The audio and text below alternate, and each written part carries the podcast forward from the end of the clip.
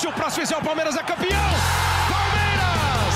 Campeão! Marcelinho Marcos partiu, Marcelinho bateu! Marcos pegou!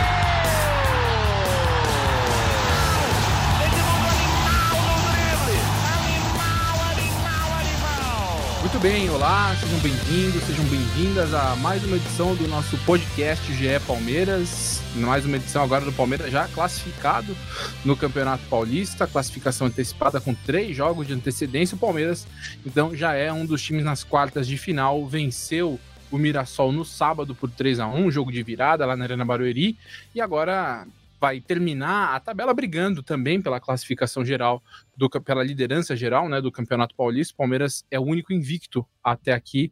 Uh, nesse momento do Campeonato Paulista, então vamos falar bastante sobre esse momento do Palmeiras que agora já começa né, a pensar no mata-mata de fato, porque já está garantido, vai brigar pelo primeiro lugar geral, mas o foco já começa a ser o mata-mata. Então, nessa edição aqui do GE Palmeiras, estou, eu sou o Thiago Ferreira, estou acompanhado aqui da Camila Alves, setorista do Palmeiras comigo, e com o Leandro Boca, o nosso voz da torcida. É com ele que eu vou começar o nosso papo, vou chamar o Boca aqui para falar.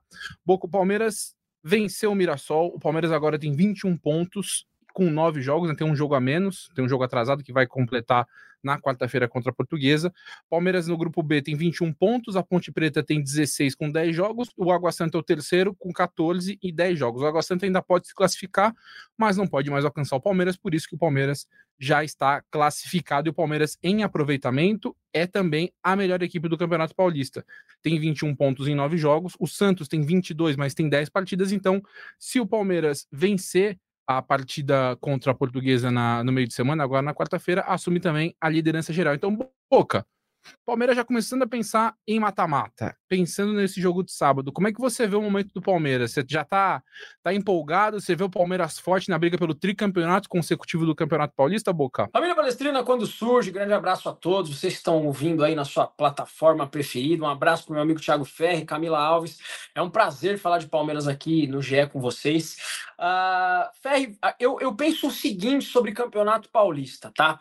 Para os quatro grandes clubes de São Paulo, é uma vergonha não se classificar para a segunda fase do campeonato. É uma vergonha. Ah, esses times eles não têm obrigação. É claro que tem obrigação. Ou você vai comparar você vai ter, você, a gente vai conseguir comparar a estrutura desses quatro clubes com os outros clubes do interior, com todo o respeito aos clubes do interior. Não é essa a questão. Então, com certeza, todo palmeirense, quando começa o campeonato, entende que essa primeira fase do Campeonato Paulista é uma fase de testes, mas desde que o Palmeiras consiga, pelo menos, se classificar para a próxima fase do campeonato. Então, na minha opinião, nada mudou a partir de agora. Né? O Campeonato Paulista continua sendo a, a mesma parada. Essa primeira fase é ainda é utilizada como laboratório para outras competições que possam chegar, e é uma obrigação do Palmeiras, tal como os outros clubes grandes, tem um que se diz que grande aí, mas talvez não se classifique, se colocar na próxima fase. Essa é a primeira coisa. Essa é a primeira coisa que a gente precisa pautar aqui e entender. Aí, se eu estou confiante ao tricampeonato do Palmeiras, é, é, o Palmeirense está sempre confiante e sempre acreditando. Né? Eu acredito no Palmeiras, eu acredito muito no Abel Ferreira, eu acredito nesse time, e seria muito bom se o Palmeiras conquistasse esse tri. A última vez que o Palmeiras teve um tricampeonato consecutivos, ainda nos chamávamos Palestra Itália. Né? Então seria algo sensacional. Agora, aquilo, né, Ferri? Mata-mata, cara. É é, é, um negócio complicado. A gente vai para as quartas de final como favorito, tudo bem. Só chega nas quartas de final, cara, é um jogo só. De repente toma um gol ali sem querer, o, o outro time vai, se fecha, pode ser eliminado. Então o palmeirense não pode ficar uh, aflito. A gente confia no Palmeiras, eu estou esperançoso. Eu acho que o Palmeiras tem tudo para ser tricampeão paulista. Se vai acontecer, se não vai acontecer, realmente com mata-mata é algo muito complicado da gente imaginar aqui. Agora, favoritismo o Palmeiras tem, né, Ferri? Se você for pegar os outros clubes aí do Campeonato Paulista, mesmo o Santos, que hoje é líder geral, no papel, pelo menos, é o time melhor, o time a ser batido é o Palmeiras, e também é o time que joga muito tempo junto, né? Então o Palmeiras é extremamente forte.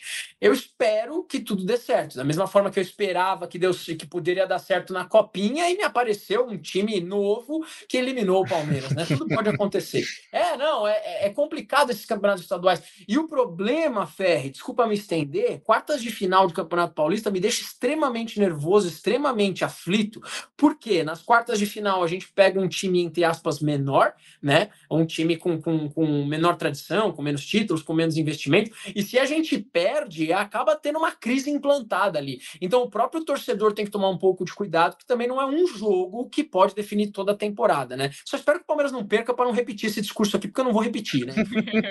bom dia, bom dia, boa tarde, boa noite para vocês. Lembrando do regulamento do Campeonato Paulista, é quartas de final e semifinal com jogo único. Então é importante o Palmeiras também garantir a liderança geral da a liderança da, da chave e também liderança geral, porque isso influencia nos mandos de mata-mata na, na, sequência. E o Palmeiras vai enfrentar ou Água Santa ou Ponte Preta na, nas quartas de final, né? Porque enfrenta o seu time, o seu rival na chave. E aí o Palmeiras garantindo a liderança geral, deve jogar no Allianz Parque. Espera-se que o Allianz Parque esteja com o gramado resolvido até lá, né? De repente até no jogo com o Botafogo no dia 10, mas isso a gente vai falando nos próximos dias. Camila, você esteve na Arena Barueri, você foi de. Ela foi de barco para Arena Barueri, teve que chegar lá porque choveu muito, alagou tudo tal. Não, quando ela chegou já tinha, já tinha acabado a chuva, né? Já tava, já tava tudo bem. É, já tava. A bola até, foi até me surpreendeu, assim. A bola rolou bem melhor do que eu imaginava. Achei eu que ela tava tudo empossado. Eu lá. também, assim, eh, em termos de meio que ao redor da Arena Barueri, ainda tava um pouco alagado no momento ali da chegada, é, mas era mais especificamente, assim, naquela entrada que é a entrada dos ônibus, onde as delegações chegam. Então, se você fosse entrar pelo, pelos portões das bilheterias ou os portões laterais, estava tudo bem, você conseguiria entrar ali normalmente.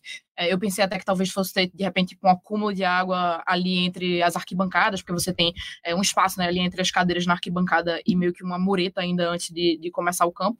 Então imaginava, eita, talvez pode ser que termine acumulando água por ali, mas não tinha, é, pelo menos nos setores assim que dava para visualizar, realmente não tinha. É, o gramado foi que terminou me surpreendendo, porque antes de eu chegar por lá, eu imagino que as imagens que tinham ali é, ainda no início da tarde estavam é, mostrando um, um, gramado que estava muito ensopado, né? Assim, você uhum. via que tinham muitas poças em praticamente o gramado inteiro, e se tivesse continuado chovendo até o fim da tarde, eu imagino é, que ia terminar sendo muito complicado de, de, de, de, de acontecer realmente a partida, porque pelas imagens ele parecia parecia realmente impraticável. Uh, e eu me lembro logo quando eu cheguei por lá, eu cheguei a perguntar, né, assim, até que desde que hora estava chovendo, e aí disseram que desde as duas, uma hora da tarde já estava chovendo bastante, mas no horário que eu cheguei por lá, que já era por volta de.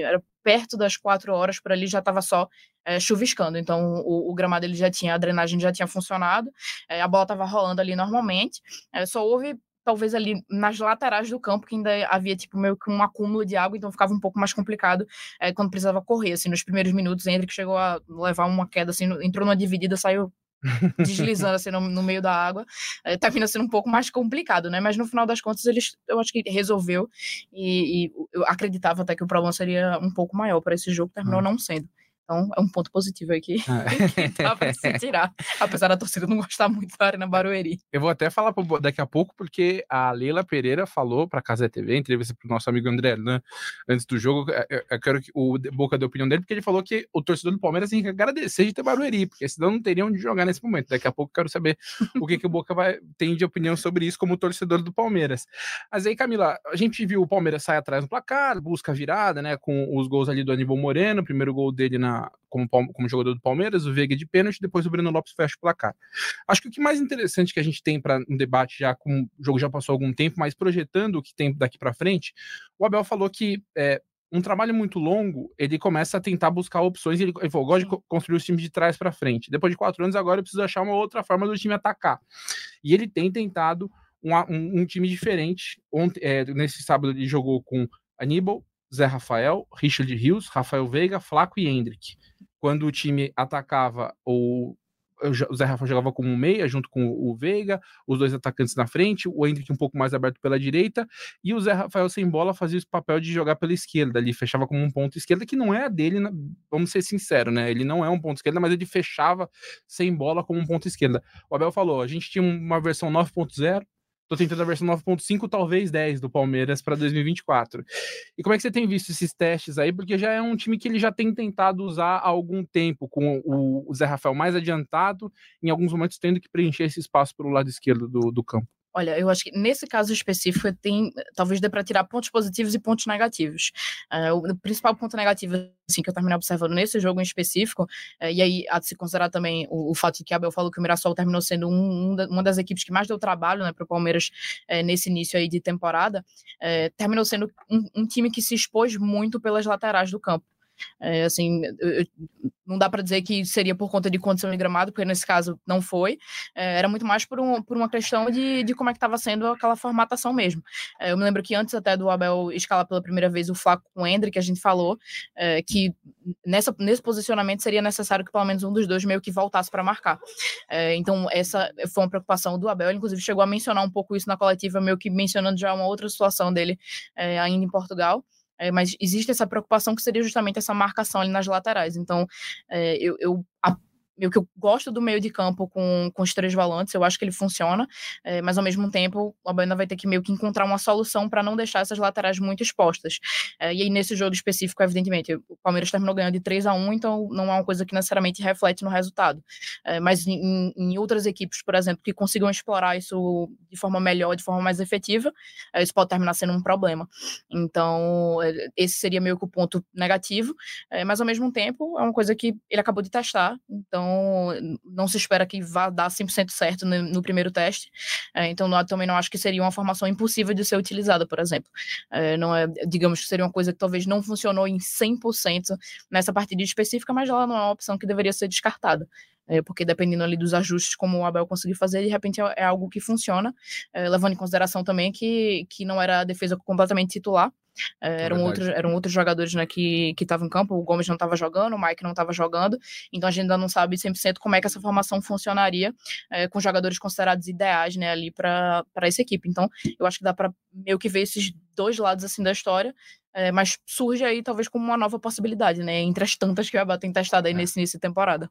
É, o, o bom, vamos lembrar que a, a pré-temporada foi super curta, né? De Sim. novo, né? Então, assim, ele de fato tá usando o Paulista também como um teste, como um sequência de pré-temporada para tentar achar uma equipe ideal, né? E ele tem investido de fato, porque assim, realmente, o Aníbal chegou muito bem. Uhum. É, acho que ele fez, tem sido um, um, dos destaques desse começo de temporada. Ao mesmo tempo que o Richard Rios tá jogando bem também. Né? Na minha cabeça era, vai sair o Richard, vai entrar o Aníbal para jogar com o Zé Rafael e a estrutura vai ser mais ou menos a mesma. Mas o Richard tá bem, o Zé Rafael, pô, é um dos caras mais importantes do time, e o Zé Rafael é o cara que ele, é, ele joga tão bem em várias posições que acho que é o que sempre é sacrificado, né? Putz, não tem um 5, vamos pôr o Zé Rafael. Agora não, precisamos tentar achar um cara ali que faça meia esquerda e que joga com ponta. Não, vamos pôr o Zé Rafael ali. Então, é, ele acaba que é, ele é por ser um cara tão confiável, ele acaba sendo prejudicado, entre aspas, nesse sentido, mas também ele não sai da equipe. E, e o Abel tá tentando encaixar esses jogadores juntos, porque ele até já falou, né, Boca? O meio-campo é onde ele tem mais opções, especialmente entre os volantes, e ele precisa tentar encaixar todo mundo. Eu não acho que o encaixe tá bom. Eu não acho que esse vai ser o encaixe ideal inclusive porque o Mike voltando, e com o Marcos Rocha jogando, porque o, o Rocha é um dos líderes em assistências no campeonato, o Rocha é um dos líderes em, em, em, é, Ele é muito importante na construção de jogo. Eu acho que o Abel vai voltar a achar um jeito de colocar Marcos Rocha e Mike na equipe. Vamos ver o que, ele vai fazer. O Mike, nessa segunda-feira, começou a transição física. Boca, que, que você tem achado desse time aí com os quatro jogadores de meio campo juntos, com o Flaco e o Hendrick na frente? É, tá bom, não tá bom? O que, que você tem, tem achado? Ferre, eu gosto, tá? Eu gosto. Eu acho que a questão é o tempo que essa estratégia está sendo aplicada, que ainda é pouco tempo. E boa parte da torcida, pelo que eu entendo ali do movimento das redes sociais, entende a ideia que, que esses quatro homens do meio-campo podem ainda ser um sucesso no time do Palmeiras. Né? É complicado você. Ninguém vai querer tirar Aníbal Moreno do time, Zé Rafael e Veiga de jeito nenhum. Então a opção de início seria tirar o Richard Rios, como você comentou há pouco aí. Mas o Rios está jogando muito bem. O Rios está realmente jogando muito futebol. E eu acho eu acho que se você fizer uma enquete com a torcida palmeirense, não falo por todos, aliás, nunca falei por todos aqui, mas se você fizer uma enquete, a maioria vai falar assim: volta o Mike, sai o Rocha. Apesar do Rocha estar muito bem, o Rocha ser um cara muito bom na história do Palmeiras, um excelente jogador, o Palmeiras acertou um milhão por cento na renovação do jogador, mas na, na minha cabeça, pelo menos, e eu acho que na cabeça de boa parte da torcida, volta o Mike para a equipe, sai o Marcos Rocha, o Palmeiras continua jogando jogando com quatro homens no meio-campo. Eu sei que tem muito que se evoluiu, o que a Camila falou é verdade, o que você falou também é verdade, só que é, é tempo ao tempo para as coisas acontecerem. Né? E o Zé Rafael é realmente um coringa, é impressionante. Daqui a pouco, se o Everton não recuperar a boa fase dele, a gente vai estar discutindo aqui se o titular é o Everton ou o Zé Rafael. Né? Então, a gente está muito bem servido, é um jogador sensacional, é um jogador muito completo.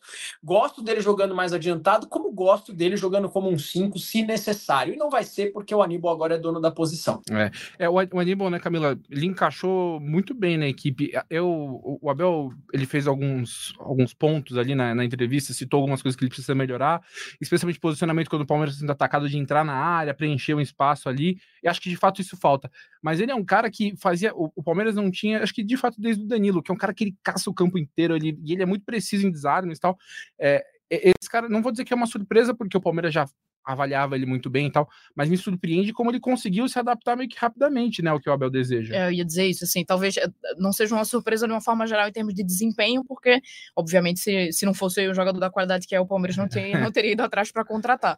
É, mas me impressiona realmente a velocidade de adaptação, porque talvez aqui a gente já está falando é, da, da, décima partida, né, do Palmeiras na temporada, mas mesmo assim, já dava, já dava para ver que desde os primeiros jogos ele já, já tinha um desempenho, assim, digamos, muito acima da média para um jogador jogador que tinha acabado de chegar, é, que estava entrando numa equipe que já joga junto há muito tempo, então ele era meio que a peça é, de fora, digamos assim, não seria, não são vários jogadores para poder se adaptar de uma vez só, seria um só, meio que essa peça dissonante, entre aspas, dentro do, dentro do elenco, é, e ao mesmo tempo é um jogador que está pela primeira vez no Brasil, então você tem que se adaptar a um, a um, a um novo país, a um novo estilo de jogo, a diferença climática, enfim, uma gama enorme, assim, de fatores que você precisa conciliar para tudo ao mesmo tempo, e, e realmente o desempenho dele, assim, tem sido muito positivo. Foi um jogador que eu gostei muito. É, e eu acho, inclusive, que talvez essa seja meio que uma das, entre aspas, dificuldades mais positivas para Abel Ferreira ali no meio de campo.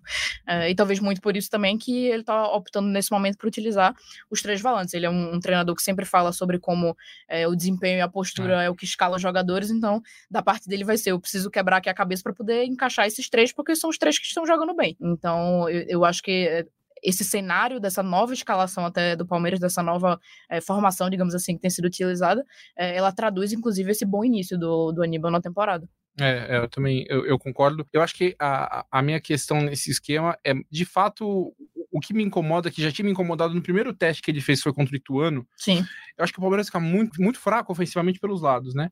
É, até uh, o Leonardo Miranda, é, que é analista tático aqui do GE, é, eu, eu, conversei com ele na, antes do jogo com, desse fim de semana, e que ele estava explicando, do ponto de vista tático, a ideia de jogar com o Zé Rafael naquele lado, e que ele tendo o Zé Rafael, às vezes, abrindo um pouco jogar como um ponta, ele dá a possibilidade do, Piquerez jogar como um lateral por dentro, que é uma coisa que o Abel gosta muito de fazer, e de fato é verdade. Os laterais do Palmeiras jogam muito por dentro, né? Marcos Rocha também e o Mike no lado direito fazem isso, mas eu acho que o time fica um pouco, um pouco manco nos lados, assim, acho que fica, assim, o time não, não tem, acho que não tem tanta jogada de lado e eu acho que isso pode fazer falta, especialmente no caso aí, como o Boca falou, por exemplo, vai pegar a quarta de final, jogo único, um time que vai se fechar basicamente o tempo Sim. inteiro. Eu acho válida a tentativa de você forçar um jogo pelo corredor central, é mais agradável até de se ver, mas é, e o Palmeiras é um time que usava muito, sempre usou muito velocidade, né? E aí eu, eu queria aproveitar isso para a gente projetar esses jogos que restam do Campeonato Paulista, porque agora o Palmeiras tem na quarta-feira portuguesa, no sábado tem o São Paulo, depois tem uma semana cheia, e no sábado não, no domingo, domingo. tem o São Paulo, semana cheia e depois encerra na, no outro fim de semana a primeira fase contra o Botafogo de Ribeirão. É, em casa, ainda não se sabe se no Allianz Parque ou na Arena Barueri, mas é, é um jogo em casa, é o último jogo do Palmeiras como mandante no, na fase de grupos. E aí, Boca, vou começar contigo. O Palmeiras a gente vê testando esse esquema aí com três, com quatro meio-campistas, né? Movimento o, o, Zé Rafael. Mas aí o Palmeiras, eu, vou puxar aqui pelo banco de reservas. O Palmeiras tem alguns jogadores, como o Caio Paulista, que foi um reforço que eu acho que ele tem entrado bem nesses últimos jogos, né? Jogando mais pelo lado esquerdo, acho que ele tem ajudado um pouco mais. Uh, tem o Breno Lopes, que entrou, que fez gol, né? A torcida não, morre de amores, mas ele é um cara que o Abel gosta muito, entrou e fez o terceiro gol. Tem o Luiz Guilherme, que é uma, um jogador da base que a torcida gosta muito, tem jogado menos agora. O Estevão também, mas principalmente o Lázaro, né? Que chegou, a torcida com uma expectativa, ele saiu do banco lá na Espanha para o banco do Palmeiras. é, e aí, Boca, esses caras que eu falei, até outros que você tiver aí pensando, Quem que você espera ver um pouco mais em campo nesses jogos que, que restam na primeira fase, já tendo a classificação garantida? Ferri, a resposta direta para sua pergunta é Lázaro tá? Mas eu vou fazer um todo um enredo aqui uh, do porquê que eu respondi isso e do cuidado que o palmeirense tem que ter. Inclusive, eu gravei um vídeo completo sobre isso ontem. O que que acontece? Uh, o torcedor palmeirense, principalmente do, dos últimos tempos para cá, ficou mais corneta do que sempre foi, porque a gente está no momento de 2015 para cá como extremo protagonista no futebol brasileiro, ganhando tudo, e de 2020 para cá, que foi a chegada do Abel Ferreira, isso se acentuou muito mais. Então o palmeirense ficou desacostumado, ele está acostumado a ganhar, ganhar, ganhar, ganhar, ganhar. Só que tem parte da torcida, com todo respeito a quem pensa assim, eu não quero ensinar ninguém a torcer, pelo amor de Deus, isso não existe, né? Uh, só que tem parte da torcida que parece que sempre encontra um problema em tudo. Então é, o Palmeiras ganhou de 3 a 1 de virada. Ah, mas o Abel não coloca o Lázaro no time. Ou então, ah, o Palmeiras ganhou no jogo, não sei o quê. Ah, mas o John John não sei o quê, não sei o quê, não sei o quê, não sei o quê.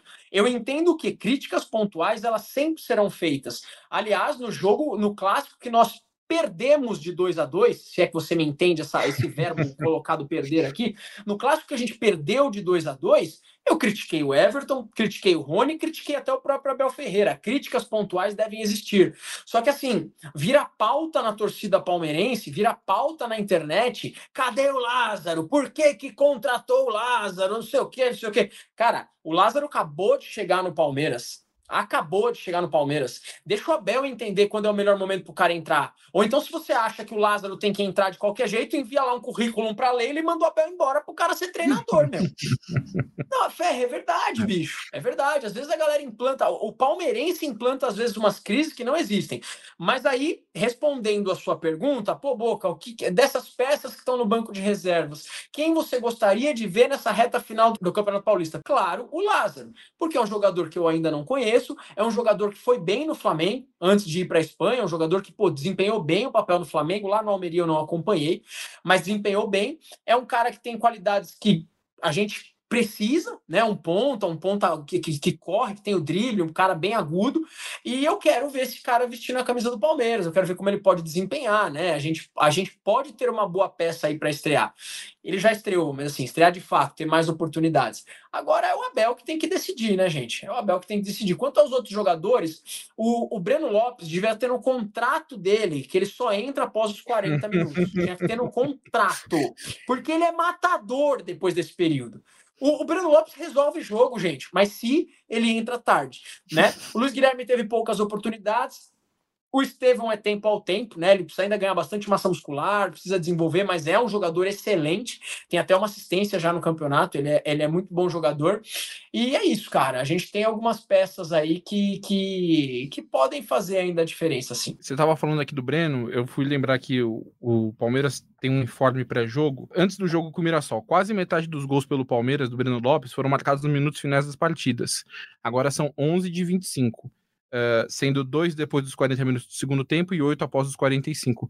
Então, esse, esse gol foi depois dos 40, né? Foi, foi. antes do, dos 45. Então, uh, ele fez o terceiro gol dele depois dos 40 minutos do segundo tempo e tem ainda oito após os 45, é o que o Boca falou. Quando ele entra ali no finzinho.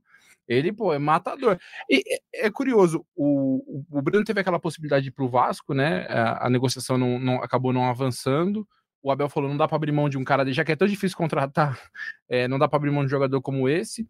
E eu concordo com o Boca. Eu acho que ele tem uma utilidade no elenco. Uhum. Mas para mim, é, eu gostaria de ver, por questão de potencial, o Luiz Guilherme joga mais, é, o próprio Estevão, acho que o Estevão ele é um cara muito novo, ele ainda a gente vê que ele tem muito a crescer, mas ele já consegue. O, o jogo contra o. O jogo que ele deu assistência foi contra o São Bernardo, né? Foi 1x0 o gol do Flaco Lopes.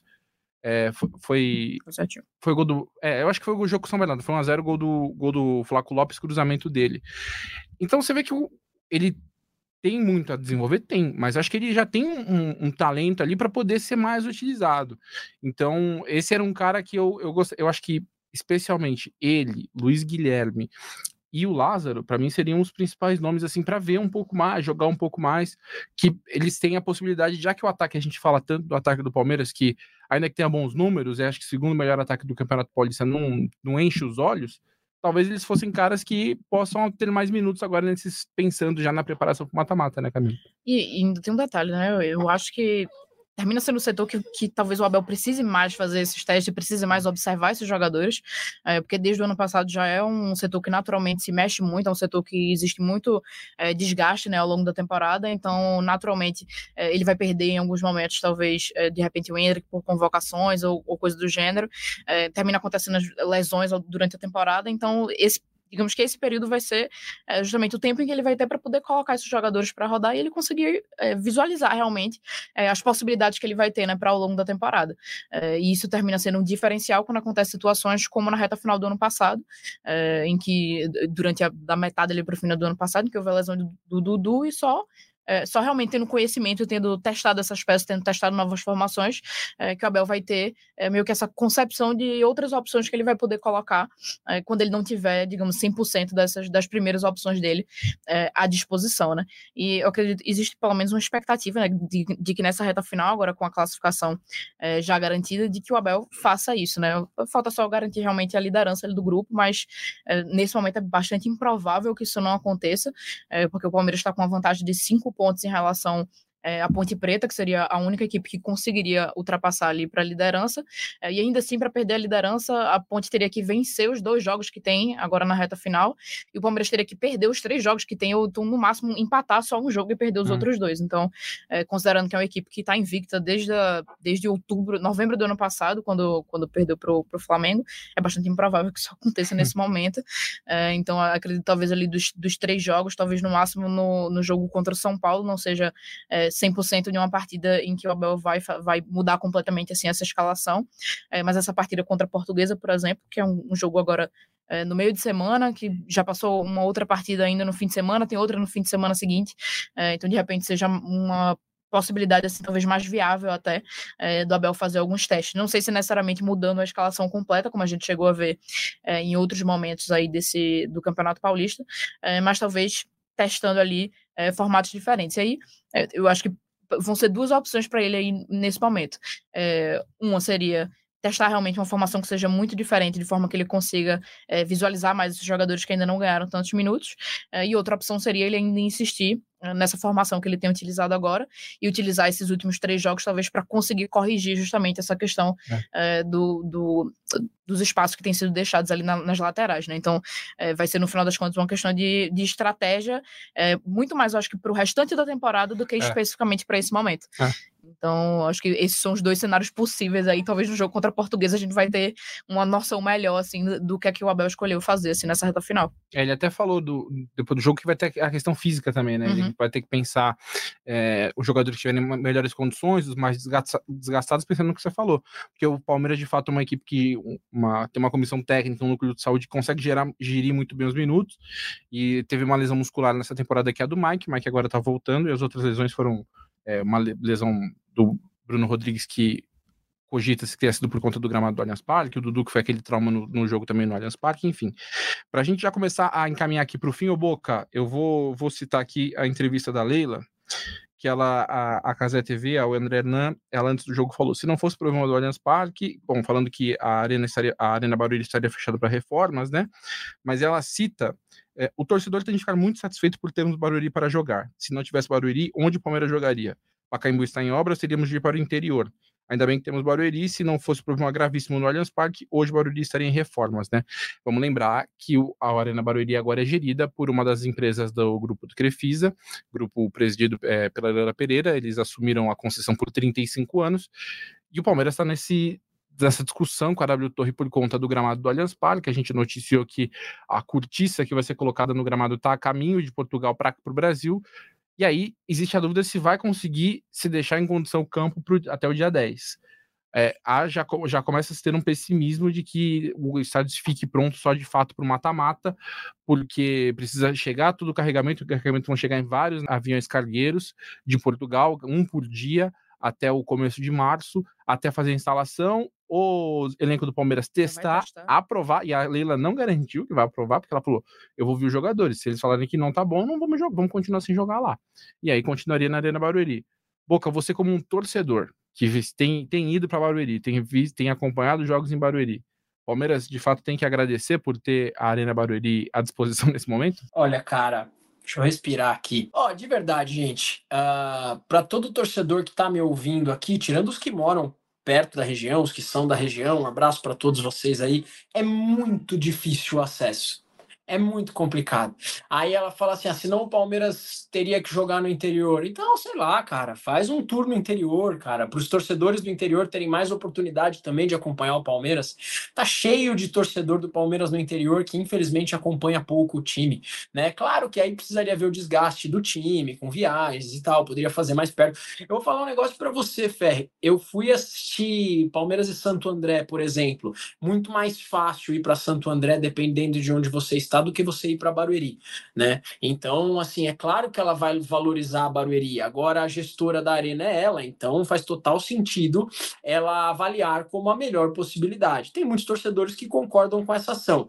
Para mim, cara, tá? É, é, é, muito complicado. O acesso é, é, realmente muito complicado. Ainda com essa chuva que teve, cara, o meu barco estava emperrado e foi muito difícil chegar, tá? Muito complicado. Eh, existem outras, eu acho que assim, precisaria estudar outras opções do estádio, se fosse para agradar o torcedor, isso não vai acontecer. Isso não vai acontecer. Se a Leila Pereira é, é atual gestora da Arena Barueri, se o Palmeiras não jogar no Allianz, vai jogar na Arena Barueri. Ponto. Agora, sim, a frase dela, o torcedor deveria agradecer porque tem a Arena Barueri. Não teve por tanto tempo quando o Allianz teve shows, entendeu? não teve por tantos anos a Arena Barueri é, como, como com, com, a sua presidente também gerindo o negócio. Então não acho que seja esse o canal, não acho que seja ah, é a preferência do torcedor. A minha não é. É, e Camila, ah, nesse momento, assim, eu acho que tem essa questão da Leila de ter hoje a concessão da, da Arena Barueri, né, exaltar Barueri. Eu concordo quando ela diz que hoje não tem muito o que fazer, porque o, o Pacaembu, a expectativa era que o Pacaembu ficasse pronto em janeiro, já vai ficar não, pronto no fim do primeiro semestre. Né? Não teve final da Copinha lá, que seria o primeiro jogo né, da, da estreia do novo Pacaembu, vai ficar para o segundo semestre o Arena Barueri vai passar por reformas, vai, vai ter troca de grama, vai ser grama sintética, assim como vai ser no Pacaembu, né? Então, Pacaembu, Barueri e Allianz Parque, todos com grama sintética. É, a, nesse momento, beleza.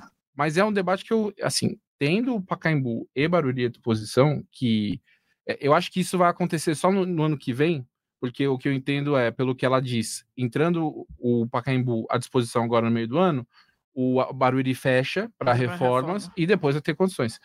Eu, eu não vejo, pensando no ponto de vista do torcedor, de acesso estrutura nova, facilidade de acesso. Para o Palmeiras ali é perto, ali na Avenida Pacaembu, ali pertinho, pra, é fácil para chegar na Barra Funda. Eu não vejo como o Pacaembu não vai ser a segunda casa do Palmeiras, como foi no momento em que não teve o Allianz Parque e, e, e nem o Palestra Itália, né? É, em termos de preferência do torcedor, do que vai ser mais acessível, é, mais prático e mais é, digamos, mais fácil de se encaixar numa rotina, é, como seria no caso do Allianz Parque, não, não tem dúvida de que a escolha seria realmente o Pacaembu. É, a dúvida é realmente se, a partir do próximo ano, considerando todo esse cenário da Leila sendo, é, a empresa da Leila sendo a gestora né, da Arena Barueri, se, vai, se vai haver realmente nessa, essa, digamos, a escolha pelo Pacaembu do que a Arena Barueri. Me parece difícil de acontecer, mas ao mesmo tempo vai ser difícil de justificar do porquê que do porquê que a escolha não seria o Pacaembu. Então, acredito talvez ali na reta final desse ano, eu acho que essa história ainda vai é, se tornar um pouco mais constante assim. É, ainda não chegaram a dar uma previsão exatamente de quanto tempo seria da reforma lá no, no na Arena Barueri, né? Mas existe pelo menos uma previsão de que começaria ali no início do ano. Então, eu acredito que talvez ali para a reta final aí do fim da temporada, é, isso já deve entrar como um, um, debate assim com mais força. É, não sei se de repente é algo que fica pronto ainda é, no fim dessa temporada ou se realmente só para o ano que vem, é, mas quando tiver ali nas proximidades de, de, dos dois estados estarem liberados de forma simultânea, vai ser muito difícil de, de, de, conseguir escapar, digamos assim, de, um, de uma discussão no meio dessa história. Até porque ela não chegou a falar né, ainda sobre essa possibilidade, assim, ela fala é, muito mais no cenário da Arena Barueri atual. É, é. Com essas condições do Pacaembu ainda em reforma, ela não chegou ainda a projetar um cenário tendo os dois estados à disposição. Ela falou rapidamente, se não me engano, numa coletiva no começo do ano, que passaria pela comissão técnica. Né? Sim. Ela disse isso, mas Uma assim. Escolha de... é, se, ah, não, vamos ouvir a comissão técnica e a gente sabe que o Abel não gosta de Barueri. é que agora ele reclamou do gramado do Allianz Parque. Não, é, se, se o Palmeiras for jogar no interior, aí o Abel vai ficar maluco. Porque é. vai falar, pô, o calendário é difícil, eu jogo a cada dois dias. E... Vou ter que mandar um jogo agora no interior, vou ter que fazer viagem para mandar jogo? Não, não, não dá. Então aí. Eu acho muito improvável disso acontecer. É, não. Muito, muito. É, por conta do, dessa logística, acho difícil. Então aí o Abel agora não tá reclamando de Barueri. Ano passado ele falou, pô, eu não gosto nem do banco de reserva daqui. pô, nem no banco eu me sinto confortável. Mas agora ele tá mais tranquilo. Não, ele, ele falou que vai ser, mais zen. Vai é, ser zen. Em é. 2024, Abel vai ser zen. Vamos ver, vamos ver por, por quanto tempo vai durar isso. Mas de fato ele tá mais, mais leve nas coletivas. Eu achado ele mais tranquilo e tal. Acho que foi uma boa coletiva, inclusive. Essa Até última... elogiou o gramado. Foi, é verdade, é verdade. Tava, tava tranquilaço, tava tranquilaço. Mas é isso, a gente vai ter esse debate aí, certamente, especialmente no segundo semestre. É, enquanto isso, vai o Palmeiras mandando seus jogos na Arena Barueri.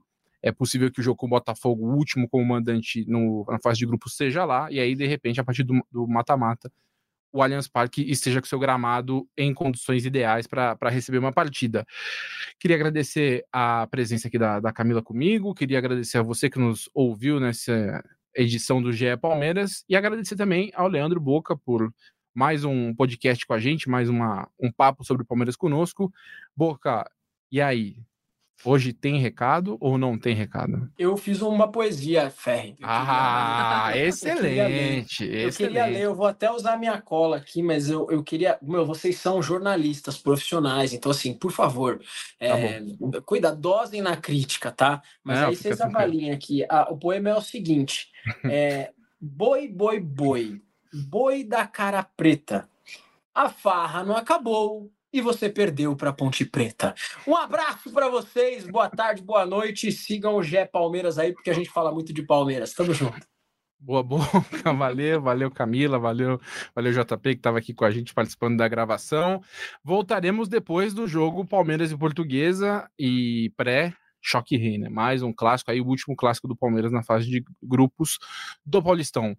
Então, mais uma vez agradecendo a presença e a companhia de todos vocês. Chutou Deivinho, subiu Breno Lopes e partiu Zapata. O Zapata sai que é sua, Marcos!